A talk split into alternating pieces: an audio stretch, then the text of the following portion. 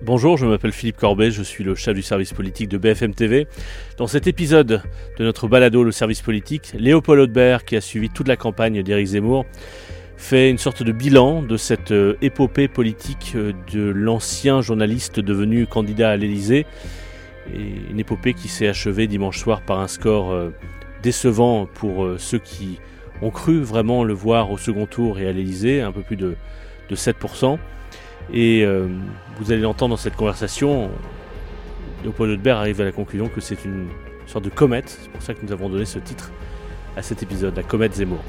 Nous sommes le mercredi 13 avril, c'est-à-dire à 11 jours du choix des Français.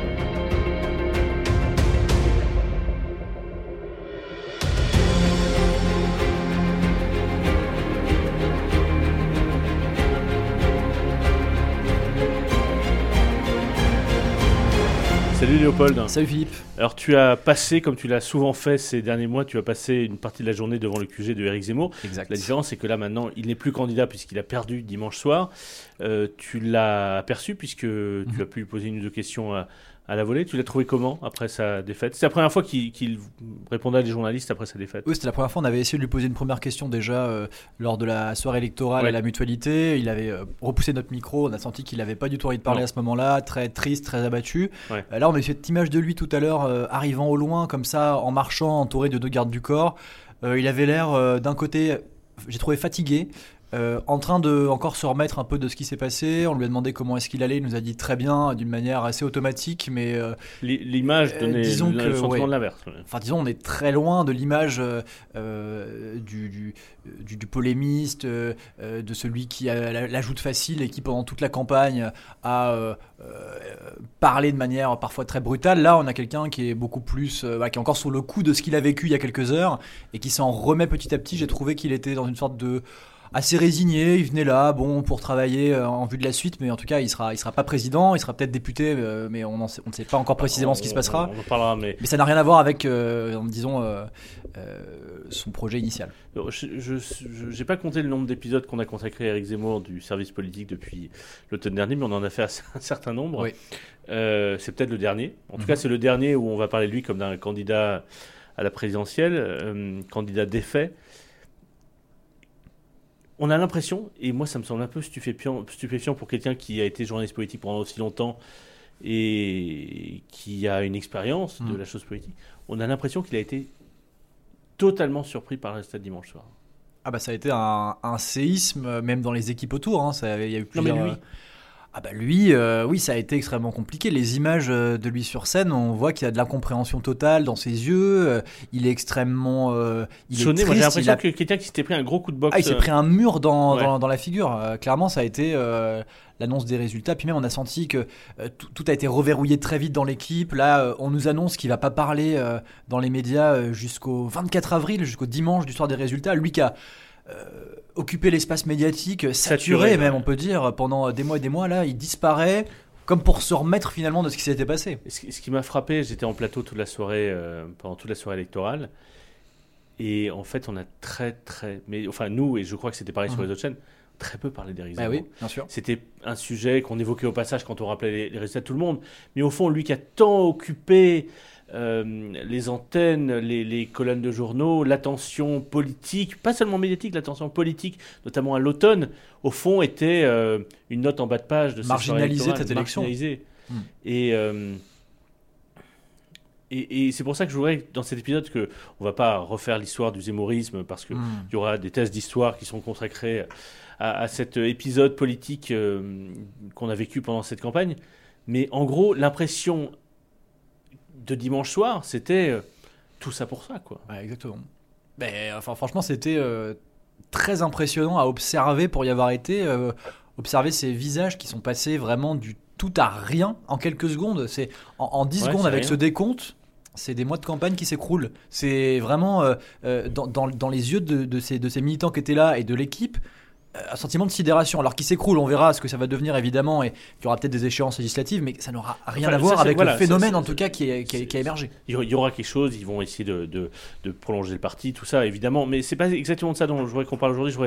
Moi, ce qui me surprend, c'est que comment est-ce que comment est-ce qu'ils ont pu être si surpris que ça? Parce que, alors peut-être que le, score de 7%, peut-être qu'effectivement les derniers sondages lui donnaient 8, donc euh, il, était, il a fait un score un, peu, un poil plus bas que ce que donnaient les derniers sondages. Mais au fond, on le voyait venir, mais depuis des semaines, mmh. voire des mois. Mmh. C'est-à-dire que on a vu depuis des semaines, et on l'a raconté dans des épisodes, qu'il était, il a été à plusieurs moments dans des sortes d'impasses.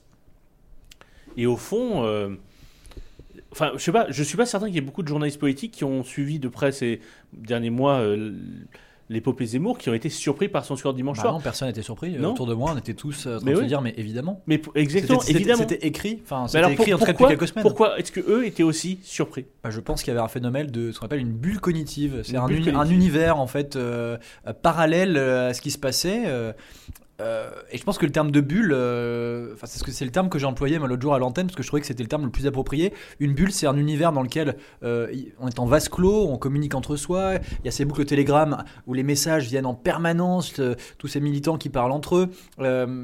ils ont ils ont été très hauts dans les dans les, dans les sondages au début et ça peut-être qu'il y a eu aussi quelque chose qui une sorte de d'enchaînement de situations où ils y ont vraiment cru. Et en fait, euh, cette bulle, quand elle éclate et qu'on s'y attend pas, euh, je pense que le coup a été extrêmement fort pour tout le monde. Ah, je parlais tout à l'heure avec un militant euh, très très proche qui est en permanence au quartier général et qui me disait Moi, je suis resté le soir de la, de la défaite dans ma chambre pendant deux heures en coupant mon téléphone pour réaliser ce qui est en train de se passer parce qu'il s'attendait vraiment pas à ça. Et il me dit J'ai coupé mon téléphone, je voulais parler à absolument personne.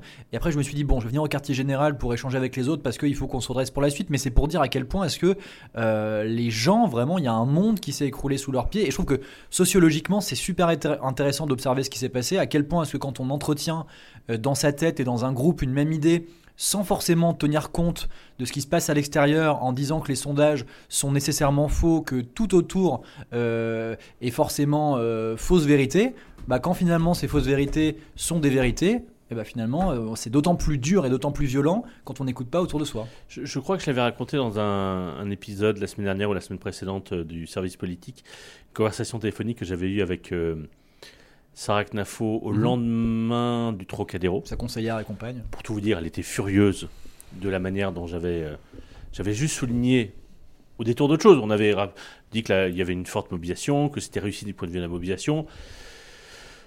Elle m'en voulait très très fort d'avoir souligné que euh, pendant 11 secondes, des militants dans la foule avaient crié Macron assassin. Et je l'avais souligné à l'antenne, donc elle était furieuse, elle m'avait appelé. Bon, bref.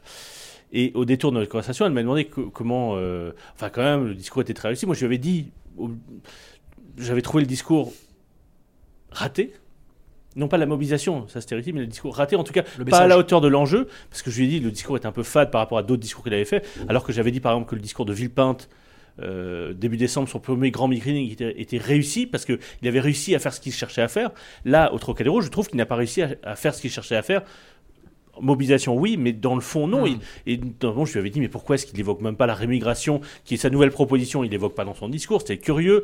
Ce discours sur l'union des droites, ça intéresse que les gens. Euh, euh, qui s'intéresse euh, aux articulations politiques euh, de, de, de, ou, qui s'intéresse de près à la politique entre guillemets politique politicienne, mais c'est pas un sujet mobilisateur d'une masse de millions de Français. Enfin bref, et, et, en, fait donc elle n'était pas d'accord, elle était un peu agacée, et je, je lui avais dit en plus que en audience et je parle pas que de chez nous, ça n'avait pas fait une mauvaise audience, c'était une bonne audience, mais c'était à 1000 téléspectateurs presque qu'avait fait Jean-Luc Mélenchon le dimanche précédent, le, dimanche après-midi, à peu près la même configuration. rien à voir à ce que c'était à l'époque. Cinq fois moins que ce que Éric Zemmour avait fait lors, de son discours de Villepinte en décembre. C'était pas, pas grave. J'aurais juste, je voulais, parce qu'en fait, elle me disait, oui, mais vous vous rendez compte, vous dites que c'est fade, alors que tout le monde a trouvé ça euh, euh, réussi. Et d'ailleurs, regardez les audiences, les audiences montrent bien que, eh entre guillemets, il ne peut pas, forcément, il y a un vote caché, forcément, les sondages ne disent pas eh vrai, parce qu'il y a les audiences. Et je lui rappelle juste un fait, c'est-à-dire que les audiences étaient, étaient bonnes, mais, mais pas, il n'y avait pas le phénomène d'attention euh, absolument mm.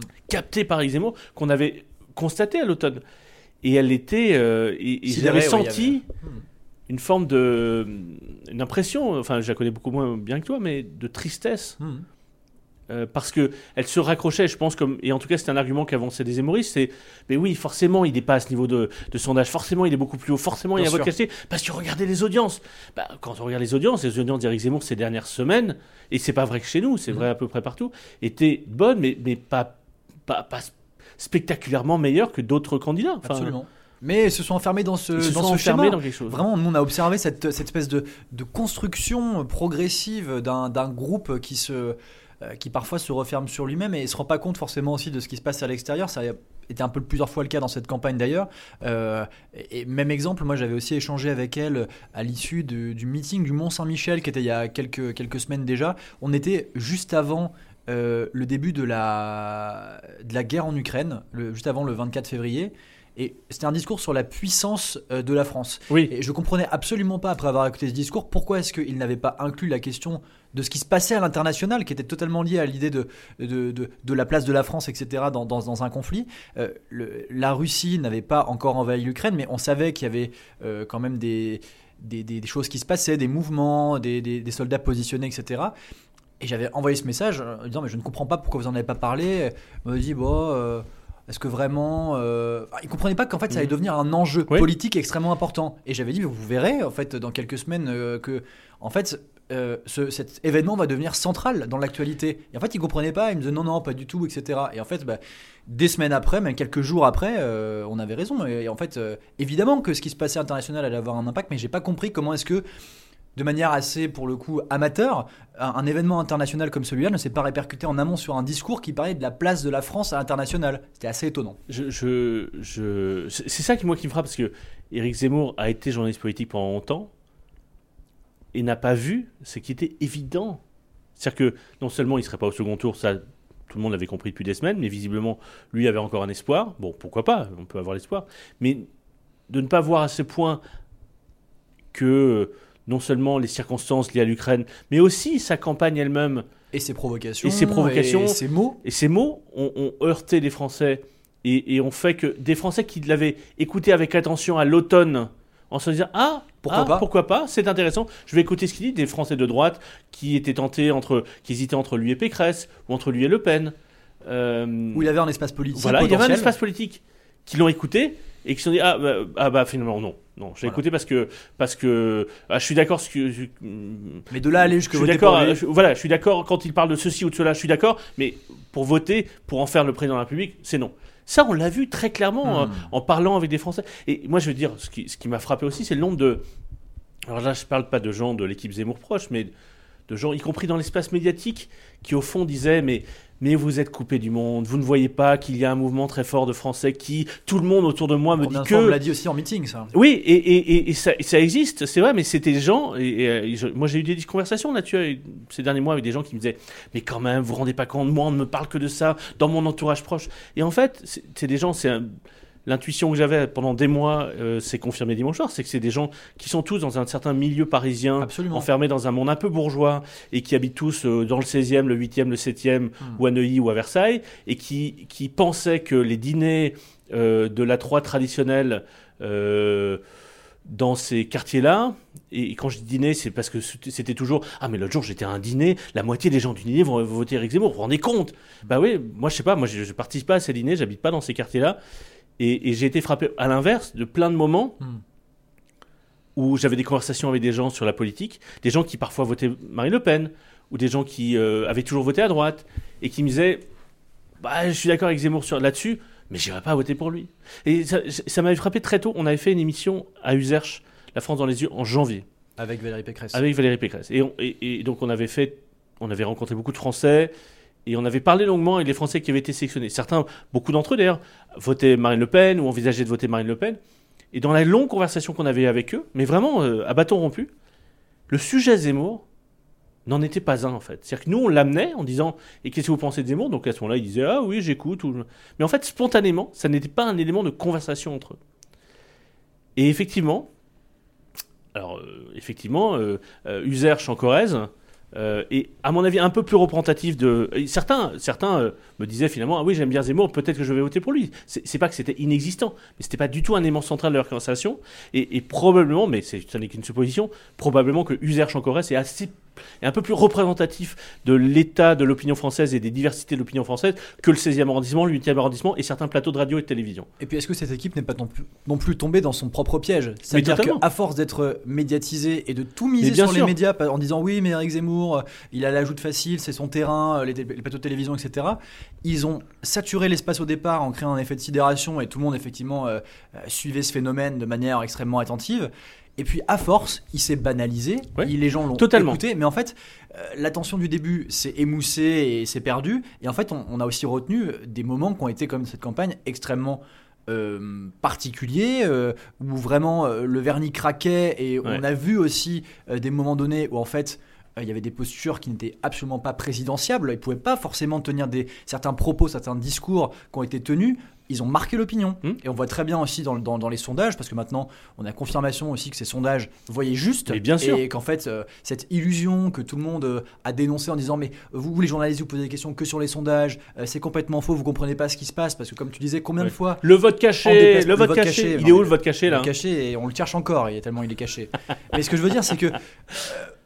En parlant de vote caché, je voulais aussi préciser ça j'ai été aussi euh, très euh, intéressé de poser des questions à plusieurs membres de l'équipe pour savoir vraiment cette position sur votre cachet. Est-ce que vraiment ils y croyaient mm. ou pas? Alors par exemple Gilbert Collard, lui, il y a cru, dur comme ferme, malgré son expérience politique, il y a cru. Il a cru euh, au vote des indécis et il pensait vraiment qu'il y aurait quelque chose. Donc lui est vraiment tombé aussi de son piédestal.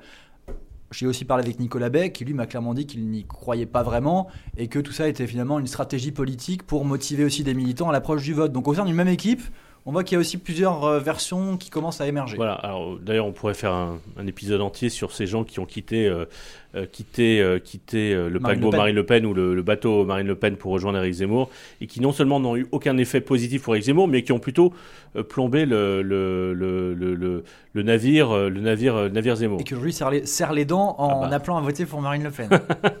Parce que c'est ça. Hein, non mais ça serait, je, je, en fait, je, je il faut quand même relativiser. C'est-à-dire que Éric Zemmour, alors qu'il n'était pas en politique il y a quelques mois, qu'il mhm. crée un parti à partir de zéro, qui est au-dessus des Républicains aujourd'hui. Fait, autant, non seulement qu'il est au-dessus des Républicains, mais il fait autant que le total des voix obtenues par la candidate des Républicains et la candidate socialiste, qui sont les deux grands partis, Historique. PS et LR, ou autrefois l'UMP et l'UFR, les deux grands partis qui ont gouverné pendant l'essentiel de la Ve République. Donc, ça n'est pas euh, anodin. Ce n'est pas anodin, c'est un fait politique marquant. Et même en terminant, en atterrissant à 7%, il est parti vers. Il est parti de 7 dans les estimations au départ, et effectivement, il a atterri ensuite à 7. C'est un effet parabole, euh, une sorte de comète finalement qui, a, qui est retombée.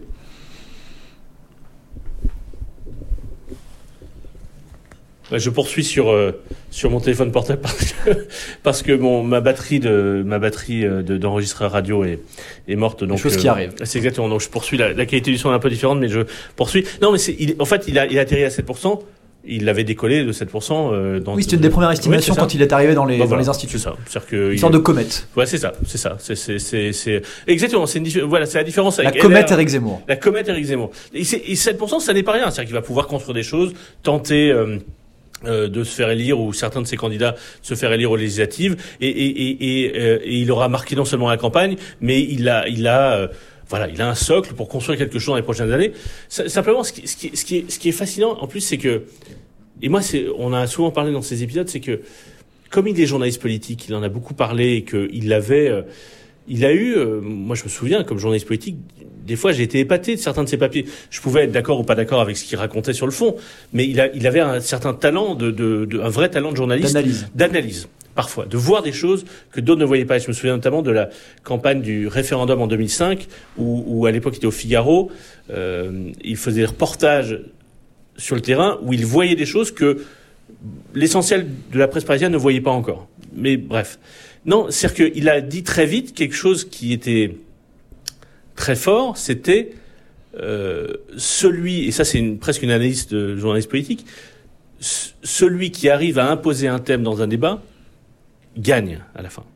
Et lui, le thème c'était l'immigration, la subversion migratoire, le grand remplacement, voilà. Bon, on a vu au fil des mois. Alors quand il a lancé ça fin août début septembre, c'était le pari qu'il faisait. Mais on a vu au fil des mois que ce sujet même s'il existait dans certains débats, n'était pas du tout le sujet central.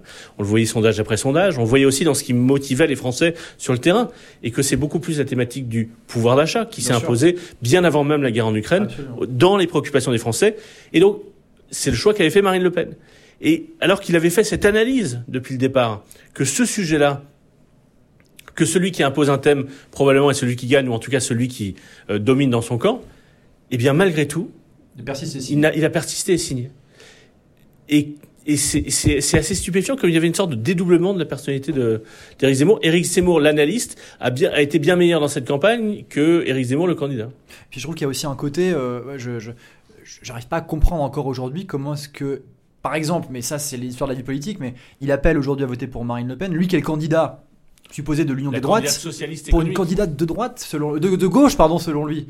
Lapsus intéressant, mais en, tout cas, il a passer son temps en conférence de presse dans tous ses meetings à égratiner Marine Le Pen, même à l'attaquer frontalement, à la qualifier de femme de gauche, de socialiste économique, de répéter à plusieurs reprises qu'elle ne gagnera jamais, je cherche encore la cohérence du coup à appeler à voter pour quelqu'un dont on sait qu'elle ne gagnera jamais, à part peut-être parce que sur le régalien ils sont proches évidemment, mais il, perd en crédibilité en faisant mais, ça. Mais là-dessus d'ailleurs, il, il, est entré et entré très fort euh, dans le débat politique à la fin du mois d'août en disant euh, Marine Le Pen ne gagnera jamais, et tout le monde le sait au, au, au, Rassemblement national.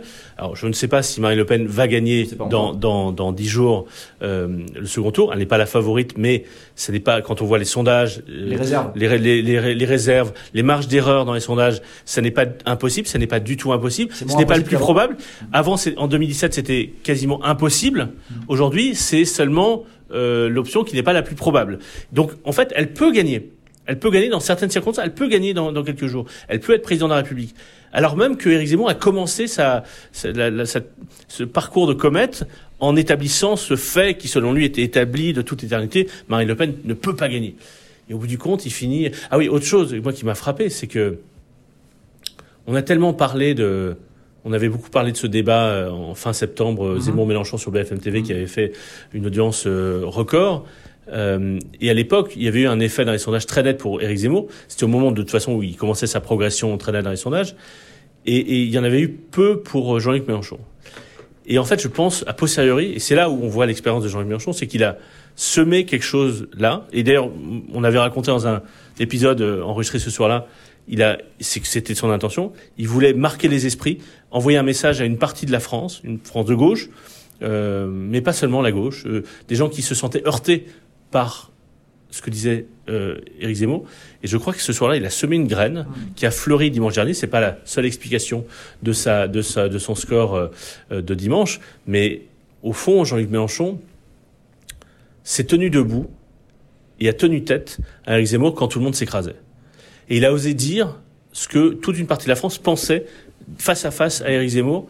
Et au bout du compte, il fait trois fois plus de voix qu'Éric Zemmour. Moi, la question de fond que je me pose à l'issue de cette campagne, et après avoir suivi pendant tous ces mois euh, euh, ce candidat, c'est on a beaucoup parlé de la mue au mois de novembre, la mue du polémiste en, candidat, mais elle n'a pas eu lieu cette mue pendant toute la campagne. C'était un le polémiste il revenait en permanence, la provocation, etc. On aurait pu être sur un plateau de télévision quand il disait certaines certaines choses. Euh, et ça, ça m'a frappé. Et je me demande aujourd'hui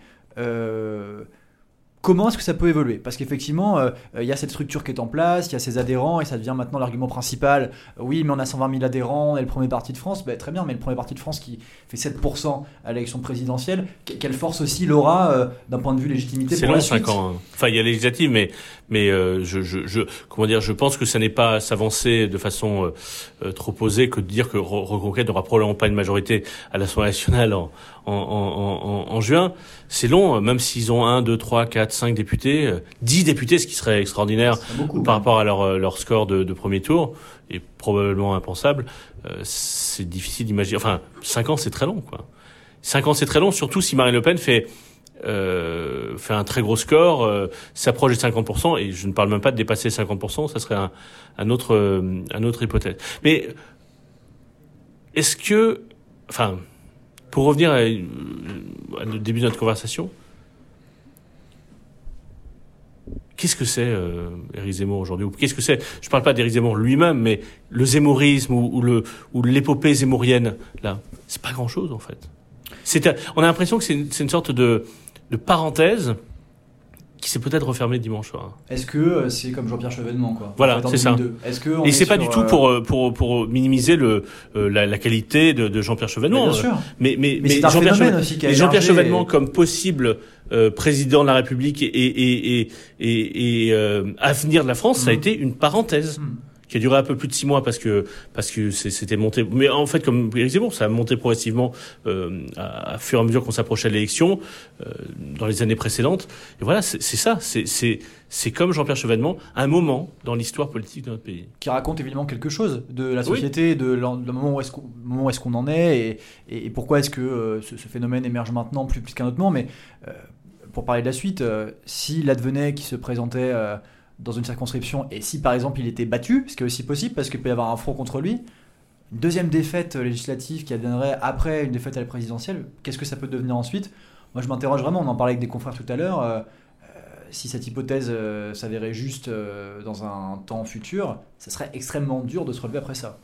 Donc faudra voir, faudra voir sur le temps. On va continuer d'observer ce, ce mouvement. Euh, on voit qu'ils voilà, euh, ils essayent là de garder, de garder la face et de se tourner vers l'avenir, mais ça a quand même été une sacrée claque euh, dans cet univers parallèle qui est quand même le, le zémorisme et qui était très intéressant à observer en tout cas pendant tous ces mois. Quoi. Et qui a été très puissant puisqu'il y avait beaucoup de monde dans les salles, beaucoup de monde Mais ça, ça, on l'a dit à chaque beaucoup de fois. beaucoup de monde, beaucoup de monde, beaucoup de monde. et- et pour l'avoir observé pendant tous les week-ends, pendant euh, vraiment des semaines et des semaines, c'était oui impressionnant. Il y avait un engouement, une ferveur extrêmement forte qui est euh, là chez ces militants qui sont surmobilisés. Mais attention, surmobilisation, ça ne veut pas dire mobilisation de l'ensemble de la population. On, on verra, et, et des historiens de la vie politique euh, regarderont ça avec beaucoup plus de, de recul que nous, mais au fond, ça ressemble un petit peu à la, à la poussée de fièvre qu'avait été la mobilisation autour de la Manif pour tous il y a une dizaine d'années, ou à ce qu'on a vécu à d'autres moments euh, euh, sur d'autres sur d'autres champs politiques, c'est-à-dire des espèces de, de, de, de moments inflammables comme ça, et ça s'éteint. On en revient à la comète. Une comète, c'est quelque chose qui ça. monte très haut, mais qui brûle et qui retombe. On verra si, euh, voilà, si ça continue. euh. Moi, je retiens aussi, lui qui aime beaucoup les citations, une citation de Victor Hugo, c'est euh, La forme, c'est le fond qui remonte à la surface. Et effectivement, euh, peut-être ont-ils beaucoup négligé la forme pendant cette campagne, son image, la manière dont Non, ils ont trop, ils ont trop misé sur la, sur la forme, tu veux dire Oui, pardon, Oui, c'est ça. Ils ont trop misé sur la forme, et en fait, le fond aussi est Oui. extrêmement important, et euh, les thématiques euh, peut-être essentielles n'ont pas été évoquées. Mais comme, mais, mais au fond, reprenons une autre citation que que que que- qu'a souvent répété Éric Zemmour, la présidentielle, selon la conception générale de Gaulle, c'est la rencontre entre un homme et le peuple. Et en fait, la rencontre n'a pas eu lieu. Avec 7% La rencontre n'a pas eu lieu. Les Français ont regardé, ils se sont dit, ben non, Ça sera pas lui. voilà. C'est dur, hein, mais c'est comme ça.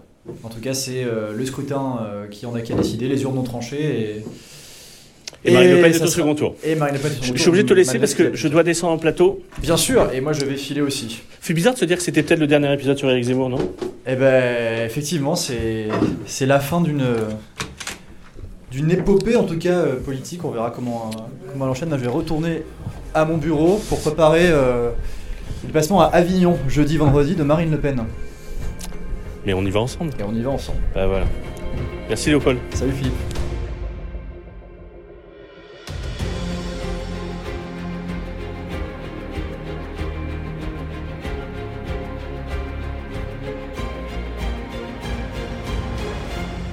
Merci d'avoir suivi cet épisode. À demain.